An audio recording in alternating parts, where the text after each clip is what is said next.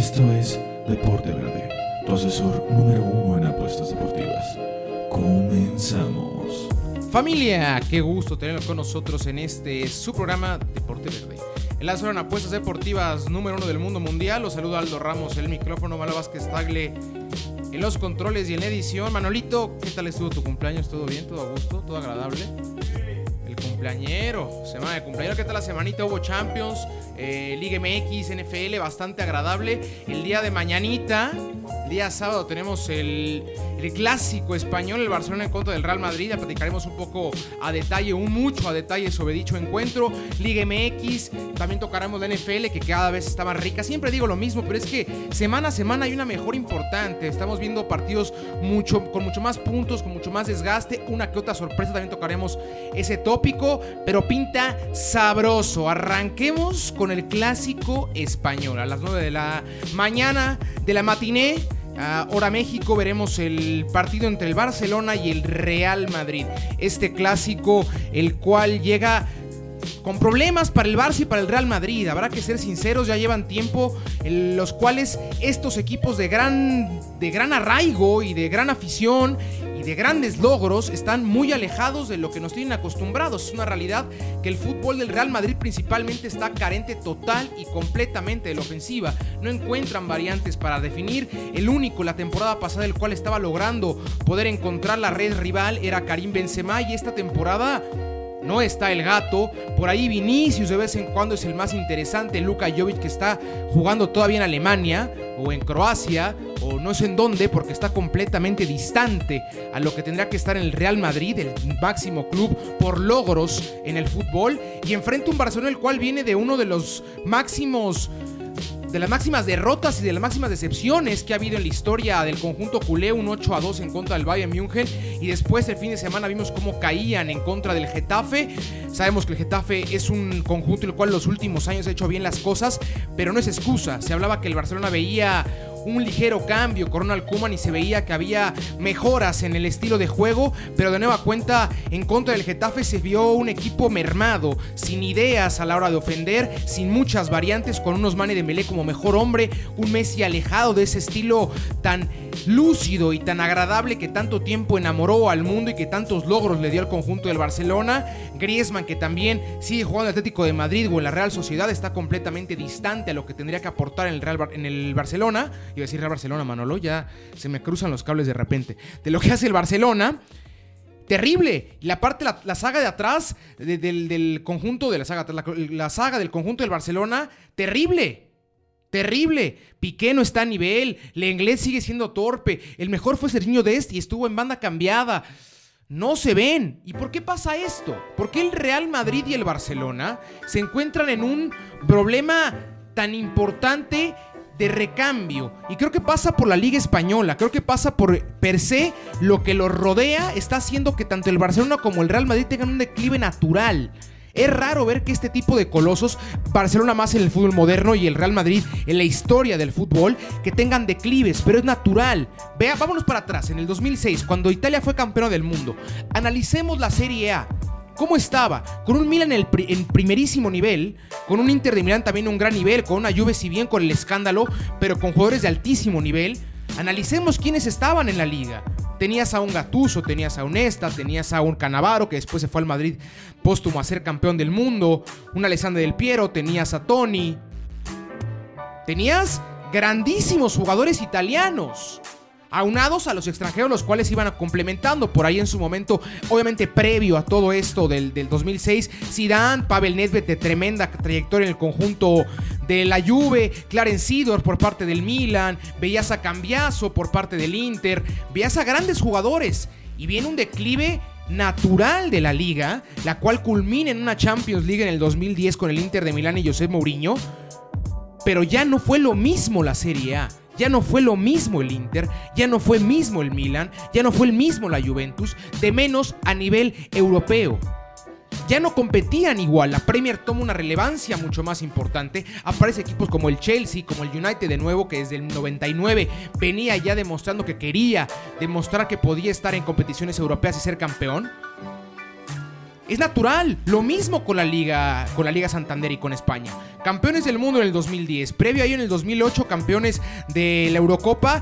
En una Eurocopa la cual no pintaban para ser favoritos. Tampoco atravesaba el mejor momento histórico la Liga Española. Venían, si bien de ser campeones en el 2006 con el conjunto del Barcelona en contra del Arsenal. Pero apenas pintaba para lo que iba a ser la dinastía del Barcelona. Después llega en el 2010 lo natural, campeones del mundo y 2012 y 2012 campeones de Eurocopa consecuencias de un estilo total. Pero hoy en día ve un declive natural de los jugadores. Ya no está Iniesta, ya no está Xavi, ya no está Piqué. Bueno, está Piqué, pero pues yo no sé en dónde. ¿Hace cuánto que no encuentro un delantero el conjunto, la selección española? Desde el Guaje Villa. Es el último referente importante en la ofensiva del conjunto de la Roja. Ni Morata, ni Diego Costa, ni Gerard Moreno, ni Yago Aspas, ni Nolito. N cantidades de jugadores las cuales estaba la fe concentrada en ellos. Y es vital tener un punta. O de menos jugar precioso como lo hacían en el 2010, el cual tenían ahí un falso punta con Cés Fábregas. Pero con Villa, aún así. No sé ni de qué hablo. O sea, si bien de vez en cuando prescindían de ese referente en punta, pero aún están en ese punta vital. La caída de la Liga Santander es normal. Lo que no va a ser normal es que sea una tónica para el Barcelona y para el Real Madrid. Tiene que cambiar ya. El próximo torneo mucho. Yo entiendo que no alcanza de vez en cuando estar compitiendo cada año la Champions League y Copa. Champions Liga Copa. Champions Liga Copa.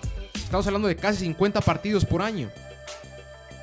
Por más que tengas un plantel de 22 o 23 jugadores de altísimo nivel, es una evidencia que va a haber declive de juego de todos en algún momento de la temporada. Porque es lo natural de las cosas. El arriba y abajo. Y ahorita lastimosamente tendremos un clásico en, los cual, el cual los dos están abajo. En estilo de juego, en lo que ofrecen, en logros, en capacidad, en volumen. Veamos quiénes son los máximos íconos y máximos referentes actuales de la plantilla. Lionel Messi, el cual está a punto de, convertirse en el segundo máximo jugador con clásicos en, en la historia, superando a Xavi más clásicos jugados. Y el otro, y el de Real Madrid, es el que tiene más clásicos jugados, Sergio Ramos. Son tipos que llevan más de 10 años con las casacas de sus equipos. Y poco más. Hoy en día, poco más. Benzema tuvo una, una caída de juego de nuevo. Bueno, caída de gol, creo yo, hasta de juego. Porque Karim siempre está acostumbrado a poder generar y poder armar y dar ese, ese pase que rompe líneas. Hoy en día, el Madrid no encuentra ese pase que rompe líneas. Hoy en día, el Madrid no encuentra ese referente el cual logra botarse del área para generar afuera de la misma. No lo encuentra. Las cosas pintan complicadas para el conjunto merengue. Porque siguen dependiendo de gente como Marcelo, como Barán, como Carvajal, como Cross, como Modric, como Casemiro. Tipos que están alejadísimos del nivel el cual demostraron para ser tricampeones de Champions. Y muchos de ellos cuatro veces campeones de Champions. El señor Rafael Barán lleva un año y medio sin jugar. Marcelo dos años sin jugar. Viviendo de viejas glorias. Y en el Barça Piqué, Jordi Alba, Sergio Busquets. Lo mismo. Estamos iguales. Están empatados. Por eso pinta para que sea un 0-0, 1-0 horripilante. Así de feo lo digo. Porque es posiblemente ser clásico más insípido de la historia. Un clásico sin afición. Clásico sin afición. Y aparte no es que estén jugando los dos al más, al más alto nivel. Están pasando posiblemente el peor nivel de su década. Ay, Dios mío. 9 de la mañana el día de Tomorrowland. Habrá que estar al pendiente de este partido por más tierra que le haya tirado Manolo. Ya parece extraño, ¿no? Que les diga, véanlo por favor, después de todo lo que dije. Pero es un clásico. Los clásicos se juegan diferente y puede pasar todo. Siempre la entrega y la garra predominan. Vámonos, continuamos en el Fuchi to Ball.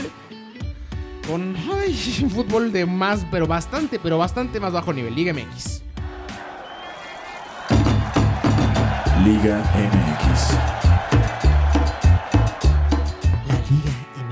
La cual está a tres jornadas de acabar su torneo regular. Estamos a nada de ver la liguilla, por fin el fútbol emocionante y el fútbol agradable de la liga. Qué feo decirlo, pero así es. Y más con este formato tan entre comillas mediocre y feo, o quitamos las comillas de que entren 12 por torneo, hace que la mediocridad esté a flote. ¿Cómo está la tabla general? Arrancamos con el León como líder, después los Pumas, Tigres, Cruz Azul, América, Monterrey, Chivas, Pachuca, Santos, Toluca, Necaxa, Puebla, Juárez, Tijuana, Atlas, Mazatlán, Querétaro y Atlético San Luis. ¿Qué tal la tabla? Diferencia de puntos. Es que me parece terrible, por ejemplo. ¿Cuál está muy pegada? El 10, que es Toluca, 17 puntos. Y el 5, que es América, con 25. O sea, el América podría caer al décimo. Así. Así de variable y así de diferente está la liga. Eh, ya creo que León es el máximo candidato. Vimos el día lunes cómo vencía al América con facilidad. El 3-2 creo que no refleja el dominio que tuvo el conjunto de Nacho Ambriz sobre los cremas. León, por ahí Tigres, los Pumas que ganan de milagro, ganan de manera circunstancial, creo yo. A lo mejor y después van a ver, van a venir bastante hate, pero no me gusta para nada el conjunto de Pumas. Para mí un parámetro, el parámetro que tengo es el Toluca. Si el Toluca te hace partido, es que algo no está bien en tu, equipo. Porque el Toluca no juega nada este torneo. Bueno, ya, ya tiene rato. Pero el Toluca no juega nada. Y el día domingo, contra los Pumas en CU, hubo grandes lapsos del, del, partido en el cual el Toluca fue mejor que los Pumas. Y acaban ganando el partido con un error garrafal, risible, del guardameta del, del Toluca, de Luis García. Le queda Pachuca, le queda este, Chivas y le queda Cruz Azul el conjunto de los Pumas. A ver cómo les va. Reitero, por más que sean segundo de tabla, yo no les creo. Nancy, no les creo en segundo lugar. Para mí Tigres es mejor, para mí Cruz Azul es mejor, para mí América es mejor, para mí Monterrey es mejor. Así. Y León, bueno, ni se diga. Arrancamos la jornada del día de hoy, el día viernes. Pueblita en contra de la Fiera. Este partido el cual pintaba para que tuviera afición, así lo había dado a conocer el conjunto de Puebla la semana pasada. Al final de cuentas deciden por continuar con puerta cerrada. Este partido el cual presenta al mejor del torneo contra un Puebla el cual está buscando poder conseguir puestos de liguilla, poder meterse por ahí en la repesca, por ahí mantener el lugar ahorita es 12 iría en contra del América en esa liguilla previa a la liguilla. Qué horror, Dios mío. Qué horror. Veo facilito el conjunto de León llevándose los puntos. Arriba del Puebla, dos goles o hasta tres goles aún. Partido a jugarse en el Cuauhtémoc. Después mañana Querétaro en contra del Necaxa. El Necaxa que ha subido bastante. Los rayos, los cuales yo platicaba que tenían que estar pensando en el siguiente torneo. Y semana a semana, semana a semana, semana a semana, están ahí caminándole. Onceavos de tabla. Están en liguilla ahorita, en repesca. Irían contra Monterrey, un partido el cual pinta bravísimo. Ya han tenido últimamente encuentros eh, a, a, a matar o morir en contra de los regiomontanos. Lastimosamente para la causa necaxista los de Monterrey se han llevado los partidos. Después, en este partido el Necaxa ganando en contra del Querétaro. Creo que la baja de Querétaro es importante. Arrancaron bastante bien. O si, no, o si bien no bastante bien, pero no malo, no como se esperaba.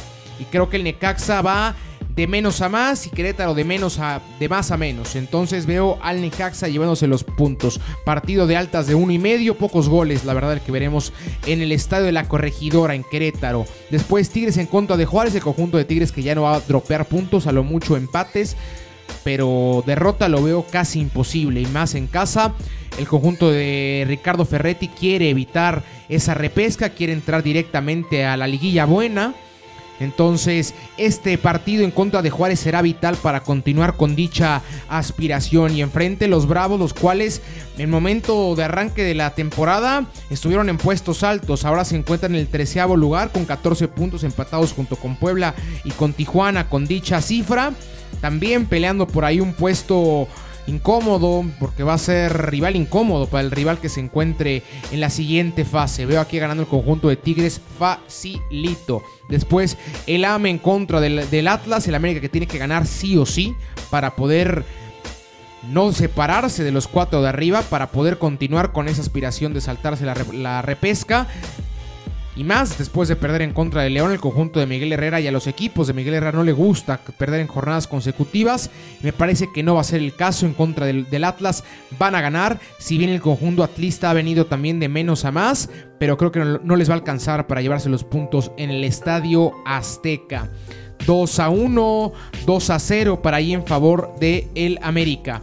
Mazatlán en contra de Monterrey. Los de Mazatlán que presentan técnico después de haber la semana pasada ganado con, la tutela de Tomás Boy. Van a querer continuar con dicha sinergia. Enfrente un conjunto de Monterrey, el cual ahí, ahí va como dato, ¿eh? Si Monterrey, que por cierto ganara la ida en contra de Tijuana a mitad de semana en la final de la Copa MX, si Monterrey es campeón de Copa, va a ser el primer equipo en la historia de la liga en ser vigente campeón de tres torneos a la vez, de Conca Champions, de Copa MX y de Liga MX. Nada más, en un Monterrey rocoso, feo, con nombres impresionantes, pero feón. Y creo que Monterrey poco a poco puede levantar la mano para pelear el título. Yo le he dicho que es una obligación para los del turco, pero poco a poco empiezan a, a ser válido dicha etiqueta de favorito. Veo ganando en contra de Mazatlán, aunque sea en el Kraken. Después Toluca en contra de TJ. Los rojos en contra de Tijuana. Este partido el cual define mucho en dónde se juegue. ¿eh? Si Toluca juega en Tijuana, Toluca nunca gana en Tijuana. Y si Tijuana juega en Toluca, no gana Tijuana en Toluca. Entonces creo que Toluca se va a llevar los puntos si bien llega con una racha terrible. Igual Tijuana viene haciendo las cosas bastante mal. Ambos en los últimos cinco partidos solo han encontrado una victoria. Habla mucho del torneo de estos dos. También en busca de poder meterse a Liguilla, el Toluca es décimo de tabla y el Tijuana es catorceavo. El Toluca con 17 puntos, Tijuana con 14. Veo aquí ganando al conjunto del Toluca altas de una, una y medio a lo mucho. Partido de 1-0, ¿eh? De 2-0, pero ya me fui muy alto. Después, Guadalajara en contra de Cruz Azul, este partido que se enfrentan grandes, pero no tiene etiqueta de clásico, parecido a lo de Pumas en contra de Chivas y el Pumas en contra de Cruz Azul, partido el cual Cruz Azul tendrá que también volver a demostrar que es el amplio candidato junto con León a llevarse el título, tiene que encontrar esa sinergia ofensiva, tiene que el cabeza por, por fin volver a aparecer como lo estaba haciendo en las primeras jornadas y Guadalajara aferrado a poder conseguir de milagro no entrar al torneo de repesca, pinta para que esté en liguilla, todo si es un orden natural, los de Bucetich van a disputar dicho torneo, pero si hacen bien las cosas e hilan los tres siguientes partidos con triunfo, podrían pensar en llegar a una liguilla directa. Partido bueno, sí, interesante también. De muchos goles no creo, va a ser peleado. Esta va a ser una jornada en general de pocos goles, creo yo. ¿eh? Veremos partidos salvo por ahí el Santos en contra de San Luis con muchos goles. Entonces, o el Monterrey en contra de Mazatlán. Así que en este partido voy con el empate. Empate entre Guadalajara y Cruz Azul. Santos en contra de San Luis para complementar la jornada dominical de la Liga Veo al Santos, al Santos, ¿eh? ¿Cómo lo dije? Bueno, lo veo al Santos. veo a los Santos llevándose los puntos en contra de San Luis. San Luis es el peor equipo del torneo, by far, pero por bastantísimo. Triste, ¿no? Porque sabemos que tiene una institución tan importante como Atlético de Madrid atrás respaldándola y parece extraño, lo platicamos al principio del torneo, la dupla de Nico Ibáñez, este, me, gustaba junto con el comandante Quiroba, me gustaba bastante y no han aportado nada. Menos 27 goles, el equipo que más goles ha recibido del torneo por cierto. 15 goles a favor. También de los que tienen menor cuota goleadora. Ahí empatado con Pachuca con 15. El que menos tiene es el conjunto del Necaxa. Por ahí Juárez con 13. Tijuana con 10. Igual equipos con muy pocos goles. Mal torneo para San Luis. Así que veo ganando al conjunto lagunero. Después el lunes ya. El Pachuca en contra de los Pumas. Partido a jugarse en el Huracán. En la tierra de los Tuzos veo el triunfo del Pachuca. Ojo, ¿por qué? Pachuca se encuentra ahorita en una posición peligrosa. Es el octavo de tabla. Ahorita se enfrentaría contra Santos en un partido agradable, en un partido el cual pinta para ganar. Pero si el Pachuca entra en una sinergia de dos o tres derrotas en los últimos partidos, podría hasta quedar fuera. Así las cosas, 21. El conjunto de Puebla, que es 12, tiene 14. Una diferencia de 7 puntos, se disputan 9. Pueden quedar fuera igual el Pachuca. Por eso mismo no puede entrar confianza en lo más mínimo. Y los Pumas, que creo que ya están con ellos, tienen una temporada casi redonda, ¿eh? Se esperó y se esperaba mucho menos de los Pumas y ahorita a tres jornadas de que concluya el torneo encontrarse en segundo lugar creo que ni siquiera el más aficionado tenía un panorama tan prometedor. Vamos con la victoria del conjunto de el Pachuca. 2 a 1, 2 a 0 en favor de los Tuzos. Con esto llegamos al final de la Liga Cerramos con la NFL, que tenemos semana interesante. ¿eh? Vámonos con la NFL. NFL. La NFL. Tenemos partido de invictos.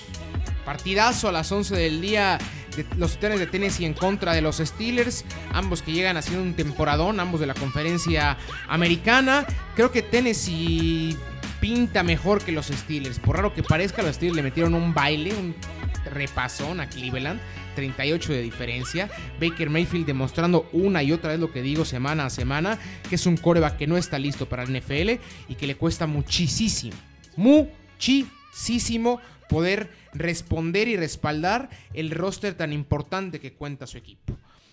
Y enfrente ten y Tennessee, a diferencia, que, que, creo que es un equipo el cual hace las cosas muy bien de los últimos dos años para acá, al igual que los Steelers de los últimos 20 años para acá. Instituciones las cuales son serias, las cuales sin tanto reflector han logrado encontrar grandes jugadores. Creo que Tennessee en los últimos 5 7, 9 años. Creo que cuentan con los mejores corredores de la liga.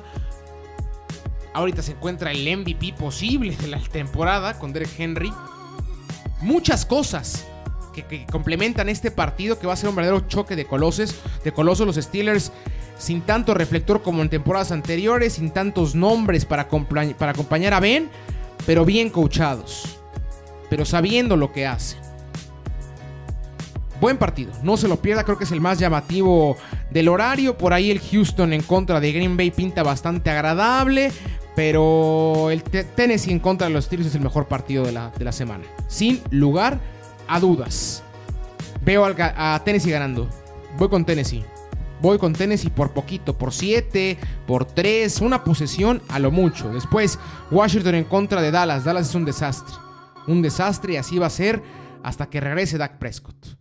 Tristemente para los aficionados de la estrella solitaria, tiene una temporada dificilísima enfrente. Y Washington, que no aspira mucho, es un duelo divisional, es un duelo diferente, pero tampoco creo que saquen poderío, porque no tienen poderío. Voy con el conjunto de Washington, un partido medio dificilón, medio trabadón. Después Jets en contra de los Bills. Bills facilísimo, los Jets. ¿Qué más les puedo decir? La semana pasada se vio en contra de Miami. Lo reafirmaron. Es el peor equipo esta temporada en la NFL. No hay más. Después, el conjunto de los Saints en contra de las Panteras de Carolina. Partido bueno, partido divertido. Creo que los Saints tienen que ya levantar ahora. Si no, esa oportunidad de estar en final de conferencia se va a alejar cada vez más. Cada vez más. Y Carolina, que creo que Híjole, no.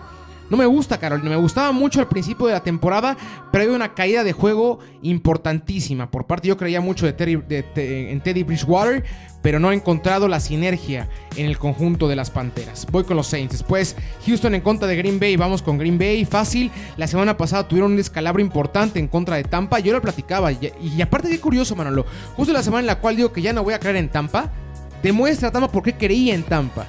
Un equipo el cual enchufado le gana al que sea. Al que sea. Y se demostró en contra de Green Bay. No le ganó a cualquier equipo. Le ganó al segundo mejor equipo de su, conferencia. A uno de los 3, 4 mejores equipos de la NFL hoy en día. Y no quiero decir fácil, pero, en, pero casi cómodo, ¿eh? Vamos con Green Bay en contra de Houston. Después Bengalis en contra de Cleveland, partido de división. Puede ser que por ahí los Bengals consigan la victoria, ¿eh? Ojo. Creo que la derrota en contra de los Steelers va a pesar mucho para los cafés. Jugar dos partidos consecutivos divisionales desgasta muchísimo. Y Burrow me gusta mucho más que Mayfield. Obviamente roster es brutalmente mejor el conjunto de Cleveland. Pero no descarto ahí la sorpresa. Ese puede ser la sorpresa agradable. Después Falcos en contra de los Lions. Atlanta que la semana pasada ganara en contra de Minnesota. ¿Cómo te odio Minnesota? Te odio. No crean en Minnesota. No confíen en Minnesota ya. En Deporte Verde oficialmente está vetado. Vetado. Hablar bien de los Vikings. Porque nos quedan mal cada semana. No es posible la barrida que les metió Atlanta. 47. ¿Qué pasó? ¿Qué pasó con los Vikings? En más de 7, 8, 9 meses de debate del NFL con exjugadores, con analistas de 20 años de conocimiento de la NFL, en más de una mesa, o de 7 o de 10, había dos o tres panelistas hablando de que Minnesota era, junto con Green Bay, o junto con Tampa y junto con Seattle, el máximo candidato a Super Bowl por parte de la conferencia nacional. Y ahora los Vikings parece que quieren jugar el, super, el Super Bowl de Trevor Lawrence. Quieren disputar a Trevor Lawrence el siguiente draft. Penoso. Penoso lo de Minnesota. Veo ganando el conjunto de Atlanta en contra de Detroit. Después Raiders en contra de Tampa. Vamos con Tampa. Tom Brady y compañía han encontrado una buena, una buena idea deportiva. Por fin las herramientas que tenía a su alcance el ex coreback de los Patriotas empiezan a funcionar, empiezan a cuajar. Y San Francisco que ha tenido un declive de juego brutal. Perdón, San Francisco es. Me quedé con los Pats, que es el siguiente partido. Perdón. Eh, los Raiders que han tenido una baja de juego también. Al igual que los Pats, importante. Empezaron ahí ganándole a los Saints. Después, como que sí, como que no. Los Raiders, que es, es el sinónimo y la representación de lo que es, de lo que es Derek Carr en la NFL. Un tipo con alcances altísimos, pero con pisos bajísimos. Voy con Tampa. Voy con Tampa, ganando en Las Vegas. Pues los Pats ahora sí en contra de San Francisco. Ahora sí. Eh, San Francisco que ha tenido una baja de juego brutal. Brutal, un equipo completamente desconocido el que estamos viendo. Y los Pats que eh, mm, va a ser una temporada de medianía. 6-10 yo creo que va a ser el récord por parte del conjunto de Nueva Inglaterra. Veo ganando el partido en Boston a los Pats. Después Denver en contra de Kansas. Fácil, rápido, sencillo, Kansas. Después LA Chargers en contra de Jacksonville. Vamos con los Chargers. Eh, Herbert que, que, ahí va. Que ahí va. Me gusta bastante lo que hace este rookie. Creo que ya se merece empezar a tener mejores resultados. Y Jacksonville, que es Jacksonville, que salvo Fournette en los últimos años no han tenido nada. Después, Cardinals en contra de Seahawks. Seahawks, el mejor equipo de la conferencia nacional. El mejor equipo junto por ahí con Tennessee y con Kansas de la liga. Va a ganarle al conjunto de Arizona el domingo. Y después, eh, ya en el Monday Night Football, tenemos los Rams en contra de los Chicago Bears un partido bastante agradable. Los Bears llevan con una derrota. Los Rams que siempre han tenido eh, eh, temporada victoriosa con el head coach que tienen hoy en día. Creo que va a continuar esa sinergia, va a continuar dicha, dicha marca positiva para los Rams. El día del día lunes van a ganar a los Chicago Bears. Van a superar a los Bears. Va, va a ser la segunda derrota para Chicago. Goff y compañía y Aaron Donald y tan buena defensa que tiene el conjunto de los Rams creo que va a ser la clave para que ganen el partido. Así que vamos con los Rams. Con esto llegamos al final del programa. Buenos picks, varios picks por parte de la Liga MX y de la NFL. Esta semana hay Champions. Aún no hay partidos muy llamativos. Por ahí así a destacar que me llame la atención. Un Barcelona-Juventus bastante llamativo. O Juventus-Barcelona jugarse en Turín. El United en contra del Leipzig. El día, esto es el día miércoles. El martes hay este Gladbach en contra del Real Madrid. Y el Marsella en contra del City. Creo que son los partidos más llamativos. Conocidos al final, yo fui Aldo Ramos, Manuel Vázquez está en los controles y en edición. Escuchos el próximo viernes con nuevo contenido. Síganos en nuestras redes sociales, por favor. Arroba de por verde en Instagram y en Twitter, Deporte Verde en Facebook. Que haya mucha suerte. Un abrazo. Esto fue Deporte Verde, tu asesor número uno en apuestas deportivas. Recuerda escucharnos cada viernes con nuevo contenido. Síguenos en nuestras redes sociales, Deporte Verde, Facebook, Deporte Verde, Instagram y Twitter. Hasta la próxima.